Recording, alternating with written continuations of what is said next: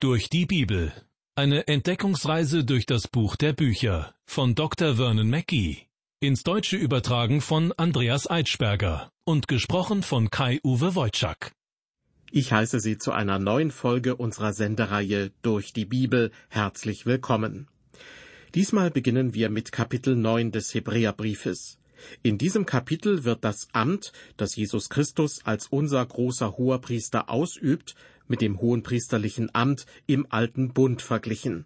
Genauer gesagt in der Zeit zwischen dem Zeitpunkt, als Mose die Gesetze erhalten hatte, und dem Tod Christi am Kreuz. Der alte Bund war lediglich ein Provisorium, bis der wahre Hohepriester kommen würde. Denn durch Gesetze kann niemand gerecht werden. Ihr erinnern Sie daran, dass wir Menschen unzulänglich sind.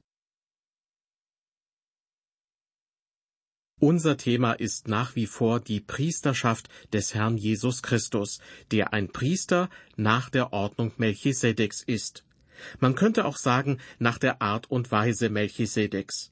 Sie erinnern sich, dieser geheimnisvolle Priester, der im ersten Buch Mose kurz seine Aufwartung macht und dann wieder verschwindet, wurde in Kapitel 7 des Hebräerbriefes so beschrieben. Er ist ohne Vater, ohne Mutter, ohne Stammbaum und hat weder Anfang der Tage noch Ende des Lebens. So gleicht er dem Sohn Gottes und bleibt Priester in Ewigkeit. In einem scharfen Kontrast dazu steht der levitische Dienst, also das Amt, das von der Priesterschaft nach Aaron ausgeübt wurde, zuerst an der Stiftshütte und später am Tempel zu Jerusalem. Die Stiftshütte auf Erden war allerdings lediglich eine Art Modell des Heiligtums, in dem der Herr Jesus heute als hoher Priester dient. So steht es im Hebräerbrief Kapitel 8, Vers 5. Dieses Heiligtum im Himmel dient der Verehrung Gottes und ist der irdischen Stiftshütte bzw. dem Tempel weit überlegen. Viele Menschen denken zuallererst an die zehn Gebote, wenn von dem alttestamentlichen Gesetz die Rede ist. Der Verfasser des Hebräerbriefes hingegen betrachtet das Gesetz aus dem Blickwinkel der Verehrung Gottes und der Priesterschaft. Anders ausgedrückt, wer sich an Gottes Gesetz hält, der gibt damit Gott die Ehre. Doch weil die Menschen immer wieder gegen Gottes Gesetz verstoßen, hat er zur Zeit Moses und Aarons die Priester eingesetzt. Sie traten für die Israeliten vor Gott ein und brachten Opfer dar. Die zentrale Frage lautet, was tun mit der Sünde der Menschen? Das alttestamentliche Gesetz hat dieses Entsorgungsproblem niemals wirklich lösen können. Denn, so werden wir später in Kapitel 10 erfahren, es ist unmöglich, durch das Blut von Stieren und Böcken Sünden wegzunehmen. Doch lassen Sie uns nun mit Kapitel 9 beginnen. Dort heißt es in Vers 1, es hatte zwar auch der erste Bund seine Satzungen für den Gottesdienst und sein irdisches Heiligtum. Mit dem irdischen Heiligtum ist die Stiftshütte gemeint, die später durch den Tempel in Jerusalem abgelöst wurde. Irdisch bedeutet also nicht, dass es sich um ein weltliches Heiligtum handelte, sondern dass es aus Materialien dieser Welt geschaffen wurde und hier auf der Erde seinen Platz hatte. Sogar die genauen Abmessungen sind der Bibel zu entnehmen. Auch gab es ein bestimmtes Ritual, das die Menschen in diesem irdischen Heiligtum vollzogen. In diesem Sinne gehörte es also zu dieser Welt. Der Verfasser des Hebräerbriefes wird es später mit dem himmlischen Heiligtum vergleichen. Doch bleiben wir zunächst noch bei dem irdischen Heiligtum. Wir lesen in Vers 2 denn es war da aufgerichtet die Stiftshütte, der vordere Teil, worin der Leuchter war, und der Tisch und die Schaubrote, und er heißt das Heilige. Interessant ist die Tatsache, dass der Verfasser des Hebräerbriefes uns nicht zurück zum Tempel führt. Eigentlich wäre das ja naheliegend, weil es zur Zeit, als der Hebräerbrief geschrieben wurde, den Tempel noch gab. Doch es handelte sich inzwischen um den zweiten und von Herodes umgebauten und erweiterten Tempel. Vielleicht führt uns der Hebräerbriefschreiber deshalb ganz weit in die Vergangenheit zurück, bis hin zur Stiftshütte, diesem einfachen Bauwerk, dessen Baupläne Mose von Gott in der Wildnis erhalten hatte. Der Grundriss war eher schlicht gehalten, die Ausstattung prachtvoll und kostbar. Die Vorlage war das Heiligtum im Himmel, aber in vieler Hinsicht war die Stiftshütte diesem unterlegen, was wir bald schon sehen werden. Über den vorderen Teil der Stiftshütte heißt es in Vers 2, und er heißt das Heilige. Gemeint ist der heilige Ort, der heilige Bereich. Das eigentliche Heiligtum war nicht mehr als eine große vergoldete Hütte, die 30 Ellen lang, 10 Ellen breit und 10 Ellen hoch war, also ungefähr 15 Meter lang und jeweils 5 Meter in der Breite und in der Höhe. Das Heiligtum war in zwei Teile unterteilt. Der erste Teil war das Heilige, in dem sich verschiedene Einrichtungsgegenstände befanden der Tisch mit den Schaubroten, der goldene Leuchter und der goldene Weihrauchaltar. Wenn wohlriechender Weihrauch verbrannt wurde, symbolisierte das die Gebete, die zu Gott aufstiegen. Auf diesem Altar wurde nie auch nur ein Opfer dargebracht. In den Versen drei bis fünf wird das Innere der Stiftshütte noch weiter beschrieben. Hinter dem zweiten Vorhang aber war der Teil der Stiftshütte, der das Allerheiligste heißt. Darin waren das goldene Räuchergefäß und die Bundeslade, ganz mit Gold überzogen. In ihr waren der goldene Krug mit dem Himmelsbrot und der Stab Aarons, der gegrünt hatte, und die Tafeln des Bundes. Oben darüber aber waren die Cherubim der Herrlichkeit, die überschatteten den Gnadenthron. Von diesen Dingen ist jetzt nicht im Einzelnen zu reden. Soweit die Verse drei bis fünf. Im Allerheiligsten, das vom Heiligen durch einen Vorhang getrennt war und in das nur der Hohepriester eintreten durfte, befanden sich zwei wichtige Einrichtungsgegenstände. Zum einen wurde dort die Bundeslade aufbewahrt, eine Truhe aus Holz, die innen und außen mit Gold überzogen war. Und oben auf der Bundeslade war ein reich verzierter Aufsatz, der als Gnadenthron bezeichnet wurde. Dieser war mit Cherubim aus reinem Gold verziert, die auf den Deckel der Lade schauten. Hier wurde das Blut von Opfertieren versprengt, und dadurch wurde dieser Teil der Bundeslade zum Gnadenthron. Denn ohne Blutvergießen geschieht keine Vergebung der Sünden, wie wir aus dem Hebräerbrief noch erfahren werden. In Vers 4 unseres Bibeltextes heißt es im Hinblick auf das Allerheiligste, Darin war das goldene Räuchergefäß. Fällt Ihnen etwas auf? Der goldene Weihrauchaltar hatte seinen Platz doch eigentlich im Heiligen der Stiftshütte. Warum stand nun im Allerheiligsten ein Räuchergefäß? Der Vorhang zwischen dem Heiligen und dem Allerheiligsten war aus feinem ägyptischem Leinen gemacht, in das Cherubim eingewebt worden waren. Dieses Material sprach von der Menschlichkeit des Herrn Jesus. Als er am Kreuz starb, gab er sein Leben, sein menschliches Leben, und zu diesem Zeitpunkt riss der Vorhang im Tempel, der dieselbe Funktion hatte wie der Vorhang in der Stiftshütte, er riss entzwei. Anschließend wurde der zerrissene Vorhang entfernt. Das bedeutet, dass der Weg zu Gott sperrangelweit offen ist, weil Christus den Weg freigemacht hat. Er sprach, Niemand kommt zum Vater, denn durch mich. Der Vorhang wurde entzweigerissen, und so können wir heute in die unmittelbare Gegenwart Gottes treten. Was geschah nun aber mit dem goldenen Räuchergefäß, von dem in Vers 4 die Rede ist? Nun, er wurde in das Allerheiligste gebracht. Am Versöhnungstag, dem Yom Kippur, nahm Aaron Blut für den Gnadenthron und ein mit Kohlen und Weihrauch gefülltes Gefäß und begab sich in das Allerheiligste. Die glühenden Kohlen und der Weihrauch stammten vom Weihrauchaltar. Er ging damit hinein in das Allerheiligste und brachte sie anschließend wieder heraus. Und im nächsten Jahr ging dasselbe wieder von vorne los, ebenso im übernächsten Jahr. Wir als Christen dagegen haben einen hohen Priester und Fürsprecher, der sich stets im Allerheiligsten aufhält und Fürbitte für uns leistet.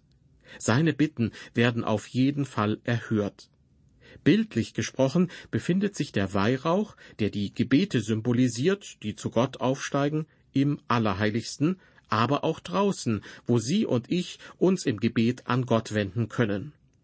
Genau das meinte wohl Paulus, als er schrieb, da wir nun gerecht geworden sind durch den Glauben, haben wir Frieden mit Gott durch unseren Herrn Jesus Christus. Durch ihn haben wir auch den Zugang zu dieser Gnade. Der Autor des Hebräerbriefes erwähnt in unserem Bibeltext auch die Dinge, die sich in der Bundeslade befanden. In ihr war der goldene Krug mit dem Himmelsbrot, heißt es in Vers 4. Das ist meines Erachtens eine Andeutung auf das derzeitige Amt Christi. Er ernährt die Seinen, er ernährt sie mit seinem Wort. Er ist das Brot des Lebens. Die Bibel ist sozusagen Gottes Bäckerei, und wenn Sie dort Brot haben möchten, können Sie es dort bekommen. In der Bundeslade befand sich außerdem der Stab Aarons, der gegrünt hatte. Dies ist eine Andeutung auf den Tod und die Auferstehung Christi, da der Stab tot war, aber wieder zum Leben erweckt wurde. Und in der Bundeslade befanden sich die Tafeln des Bundes.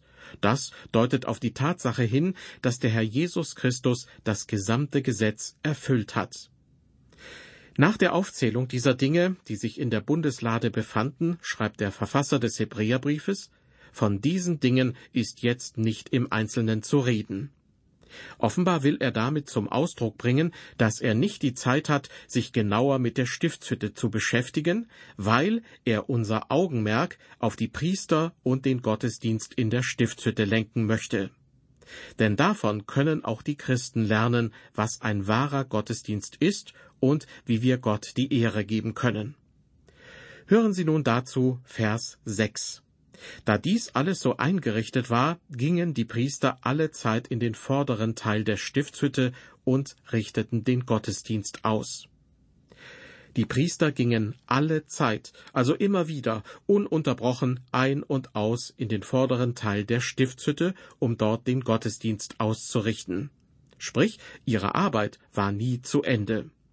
Was sie heute taten, taten sie auch am nächsten Tag und am übernächsten und so weiter und so fort.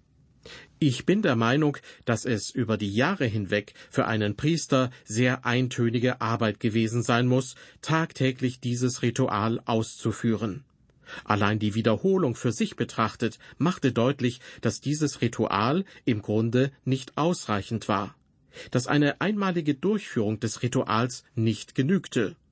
Im Gegensatz dazu betrat Jesus, bildlich gesprochen, nur ein einziges Mal das Allerheiligste. Für ihn war es nicht notwendig, es mehr als einmal zu tun.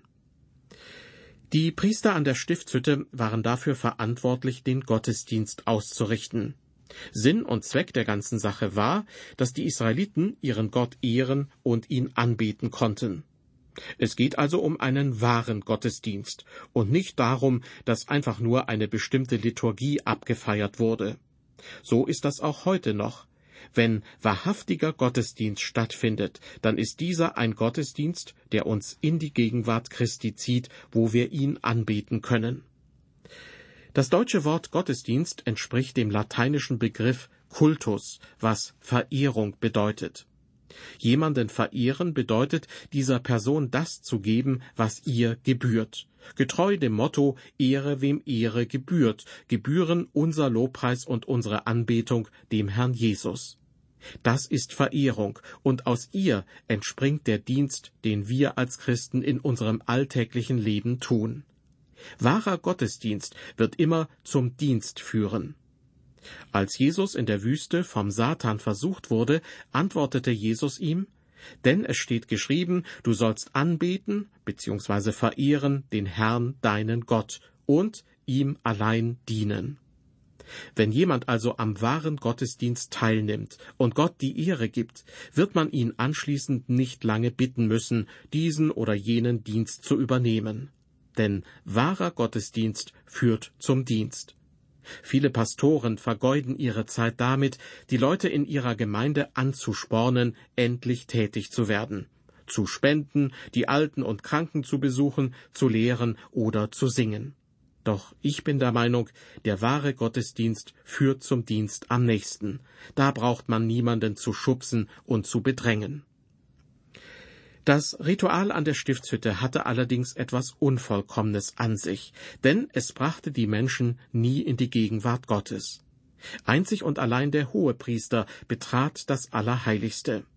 Wir lesen in Hebräer 9, Vers 7, in den anderen Teil aber ging nur einmal im Jahr allein der Hohepriester, und das nicht ohne Blut, das er opferte, für die unwissentlich begangenen Sünden, die eigenen und die des Volkes.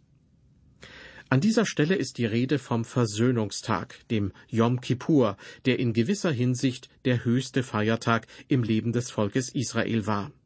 An diesem Tag betrat der Hohepriester im Namen des Volkes das Allerheiligste.